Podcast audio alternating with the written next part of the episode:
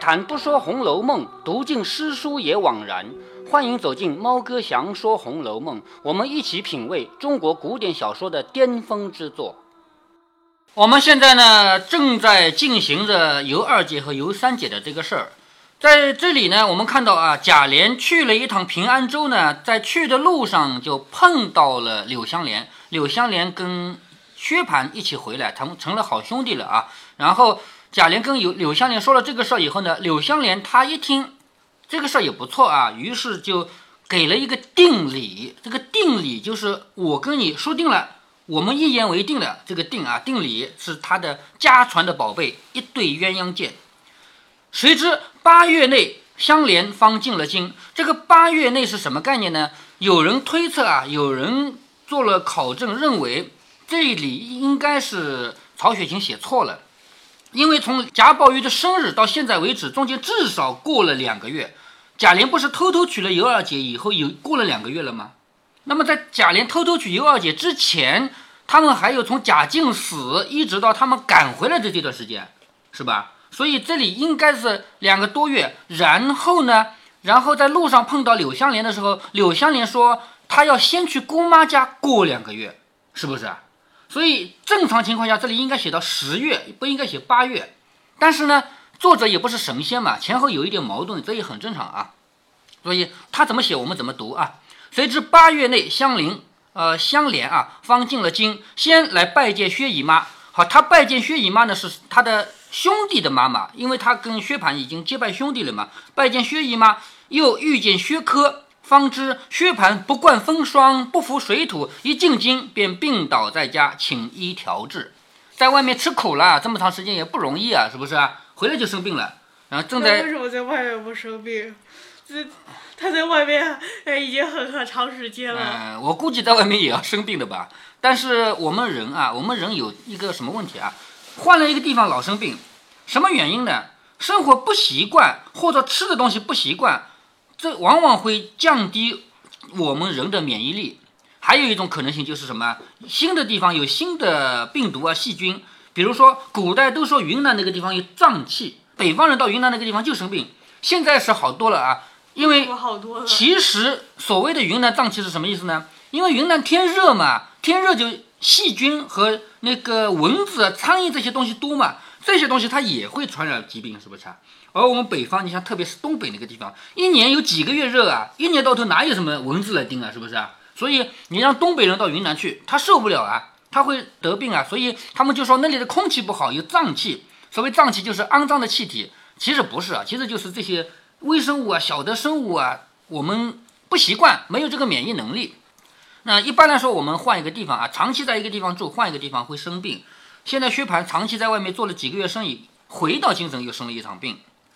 听见香莲来了，回来以后，呃，然后又不适应了。哎，对对，两边都是这样啊。到外面不适应，然后在外面好容易适应了，回来又不适应了。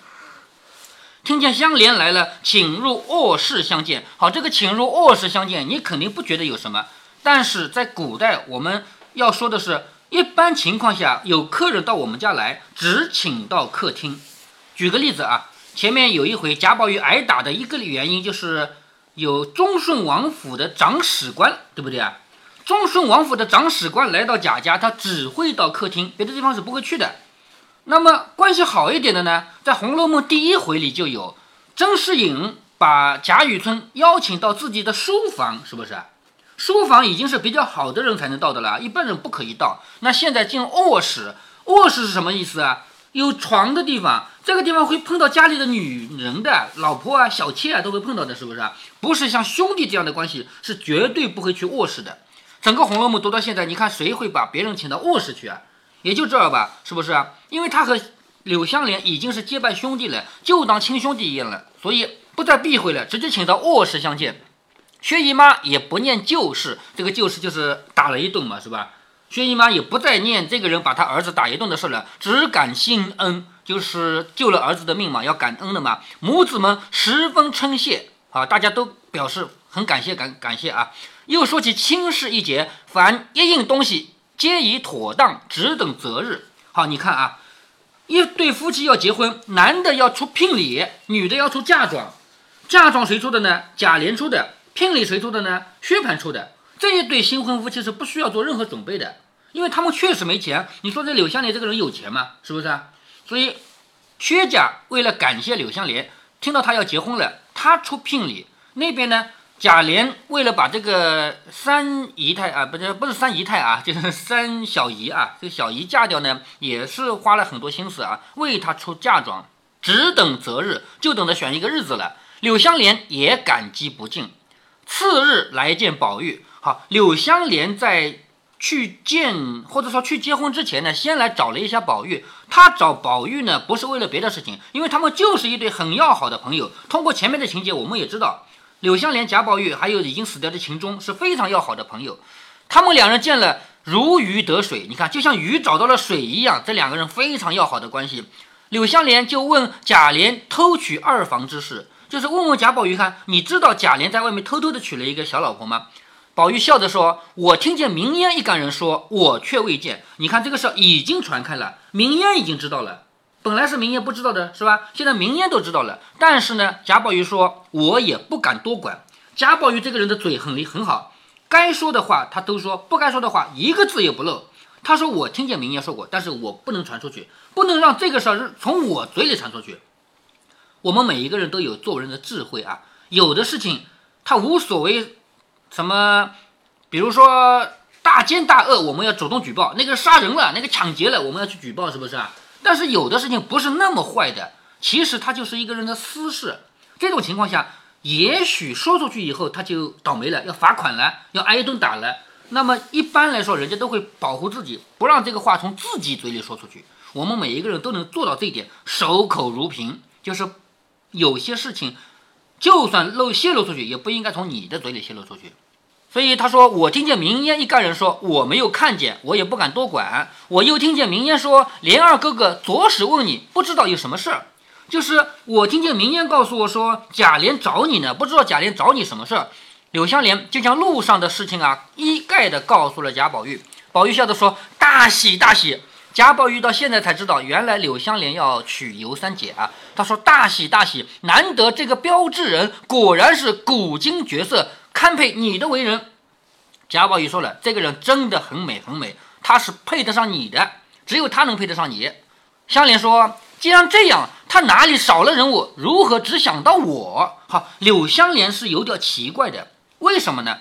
在正常情况下，一般来说是男方请人到女方家去求亲，比如说啊，男的，我们家有个儿子，我不能亲自登门到人家去求婚啊。请一个媒人，这个媒人就跑到那个女方家里，跟女方的爸爸妈妈说，有一个谁是谁家的公子啊，长得一表人才，家里又怎么怎么好，想要结婚，可不可以？然后两边那个媒婆就两边走嘛，两边说嘛，是不是？一般都是男方主动，从来没有女方主动的。所以现在柳香莲就问，她既然是这么漂亮的一个人，难道她嫁不出去了？她要非要嫁给我？况且我素日不甚和她后，也就是。你想想看，尤三姐是怎么记得柳湘莲的？是因为五年前她的老娘做生日，请了唱戏的，不是真的唱戏的，不是戏班啊，请了票友们来唱一回戏，她就记住了这个人，要嫁给这个人。那么你反过来，你想想柳湘莲，柳湘莲五年前到人家唱一回戏，她会记得人家的一个姑娘吗？当然不可能，是不是？所以柳湘莲就说：“我跟她没有什么关系啊，她不至于对我这么关切。为什么？”一个好好的姑娘家认定了要嫁给我呢，我跟她又不熟，是不是啊？路上功夫忙，就那样再三来要定啊。也就是说，在路上的时候，贾琏再三问我要东西，要一个纪念品，要一个东西来定下来。难道女家反赶着男家不成？好，这个是不合常理的。难道女的反过来催着男的说一定要嫁给你呀？从来没有过的事嘛？是不是？我自己疑惑起来，后悔不该留下这个剑来做定。所以后来想起你来，可以细细的问个底才好。好，他来见贾宝玉的第二个原因，前面说第一个原因就是他们是一对好朋友，第二个原因他越想越奇怪，怎么会有这种事情？认定了要嫁给我，还那么急急忙忙的要问我要一个东西去，究竟是什么原因？我来问问贾宝玉看。贾宝玉说：“你原来是个精细的人，如何既许了定礼又疑惑起来？你原说只要一个角色的，如今既然是个角色的就罢了，何必再疑？”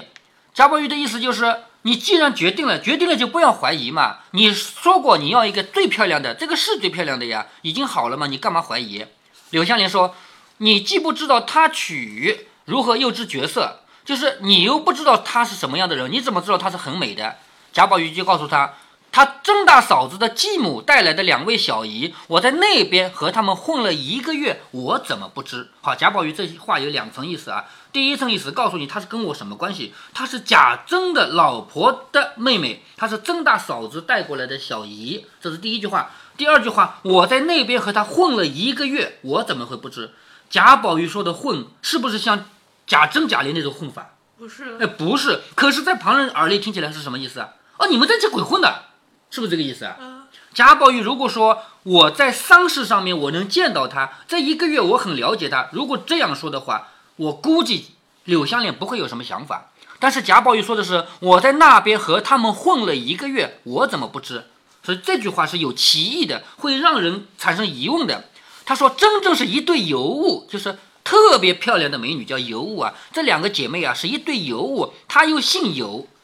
柳湘莲听了，跌足说：“你看，柳湘莲听到这两句话，完蛋了，完蛋了。第一，贾珍的小姨，贾珍是什么人？柳湘莲还不知道吗？是不是啊？跌足就是非常非常的，就是失望，叹气说这事不好，断乎做不得。你们东府里除了两个石头狮子干净，哪怕连猫儿狗儿都不干净，我不做这个圣王吧。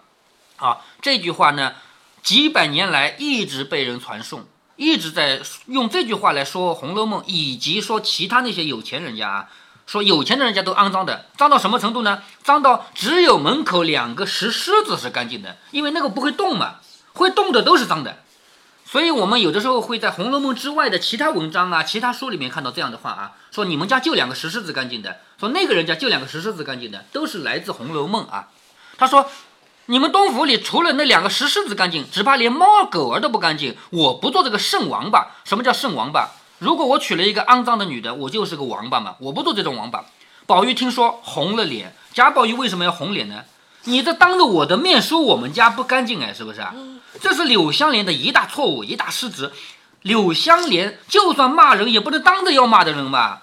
比如说那户人家怎么这么样子啊？那户人怎么这样？我可以背地里骂他，我怎么可以跑到他家门口对着他的人说你们家怎么怎么这肮脏啊？对的，嗯，好像有说不能背着呃别人说别人坏话。对呀，就是你要是背着别人去编谎言说他，也就是诽谤他，那当然不行啊。可是有什么缺点啊，什么东西你正面提出来让他改正是可以的。柳湘莲这个不是提出缺点让你改正，是骂你家不干净。这个话你要骂在背后骂骂，其实也没有什么太大的关系。人家大不了说你，你这个人，哎呀，背后骂人，大不了说这个。但是怎么可以当着面骂呢？当着面说你们家不干净，那你让贾宝玉怎么回答？是不是？贾宝玉说，哎，是啊，我家是不干净，可以这么说吗？没办法。那贾宝玉能不能说我们家干干净净的？那能不能这么说呢？不能，呃，也不能。所以这句话让贾宝玉左右为难，没有办法承认，也没有办法否认。所以贾宝玉就红了脸不说话。好，柳湘莲一看，知道了，哇，完蛋了，自己说错话了。柳湘莲是什么个性啊？学武的嘛，粗人嘛，是不是？他哪会在说话之前再三想想？他自悔失言，连忙作揖说：“我该死胡说，你好歹告诉我他品行如何？”你看，他来问贾宝玉，那句话是我说错了，我该死。那你告诉我，尤三姐的品行怎么样？这个人究竟好不好？接下来，贾宝玉回答了一句话，是最大的歧义。贾宝玉回答的话其实是这个意思啊，我们先看他怎么回答的啊。贾宝玉说：“你既深知，又来问我干什么？连我也未必干净了。”贾宝玉这句话究竟是什么意思呢？其实贾宝玉回答的是前面一句话。你说我们贾家除了两个石狮子干净，连我都不干净，那你知道你还来问我是不是？你知道我不干净，你来问我干什么？贾宝玉回答的是这个问题，但是柳湘莲以为他回答的是这句话。你好歹告诉我他品行如何。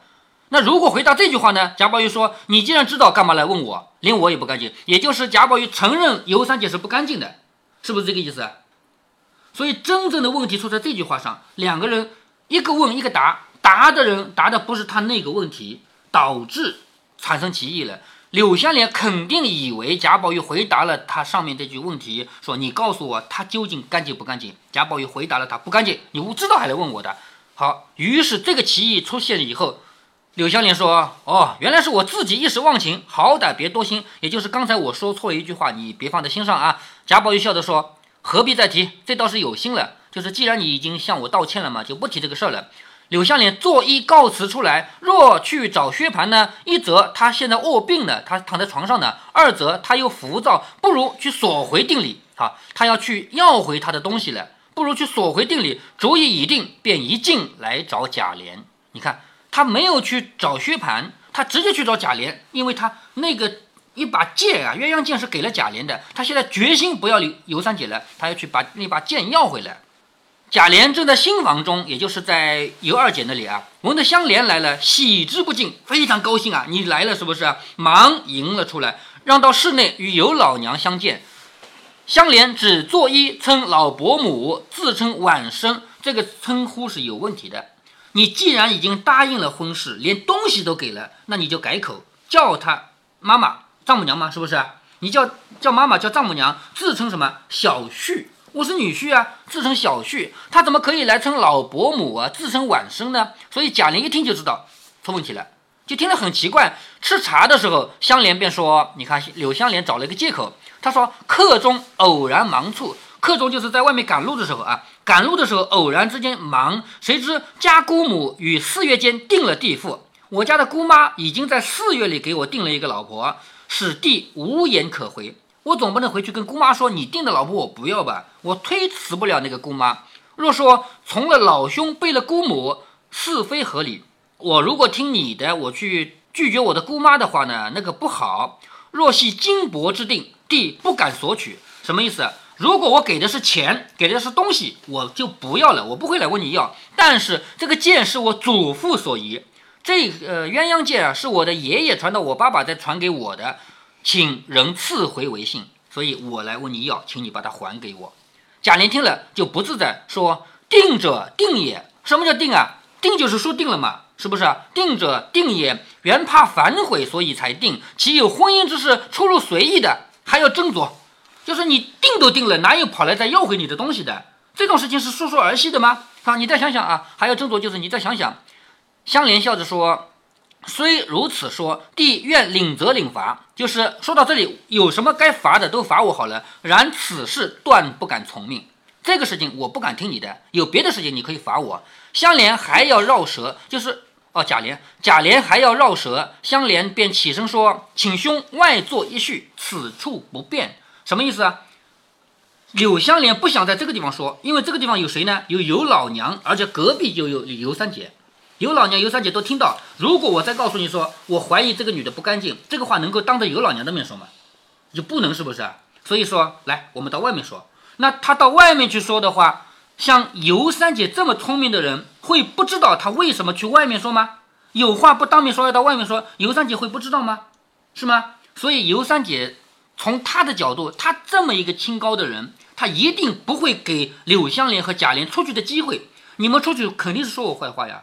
所以在隔壁的尤三姐听到他们这个话，听到这里就跑出来，亲自出来见面。这个在当时也不符合礼法。一个女的还没结婚，怎么可以跟这个自己看中的这个老丈夫见面呢？是不是啊？没拜堂就不能见面嘛？也不符合当时的礼法。但是尤三姐直接就跑出来当面见柳香莲，然后就自杀了。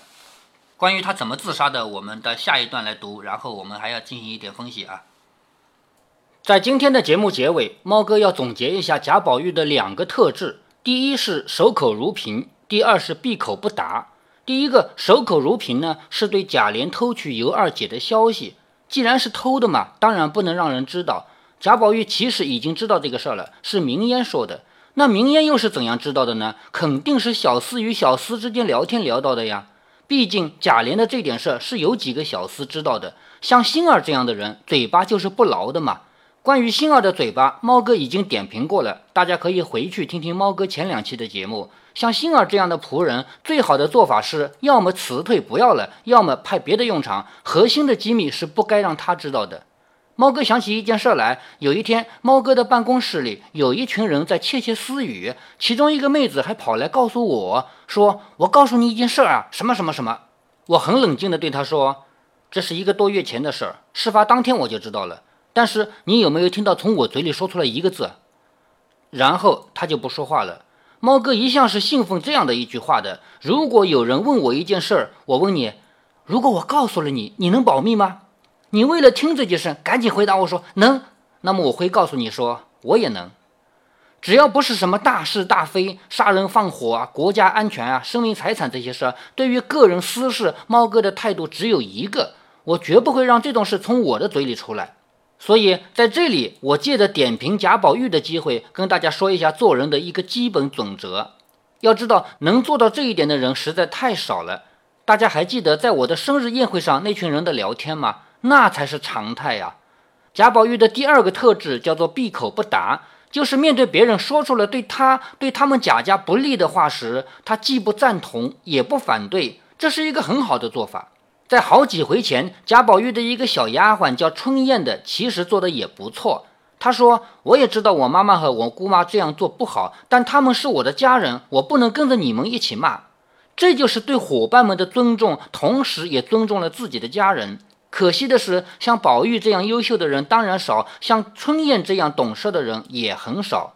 在我身边的朋友中，能做到的，据我细心观察，只有极少的几个人。如果您觉得猫哥的读书分享有益有趣，欢迎您点击订阅，这样您将在第一时间收到猫哥的更新提醒。如果您有什么要对猫哥说的，不管是赞还是批评，不管是提建议还是唠唠嗑，欢迎您在喜马拉雅平台留言。我说的是喜马拉雅平台。如果您在其他平台听到猫哥详说《红楼梦》，那是别人替我转发过去的。您在那边留言，我看不见。您也可以加猫哥的公众号，四个字“猫哥在线”。您还可以加猫哥个人的 QQ 或者微信号，都是五位数三三七五幺。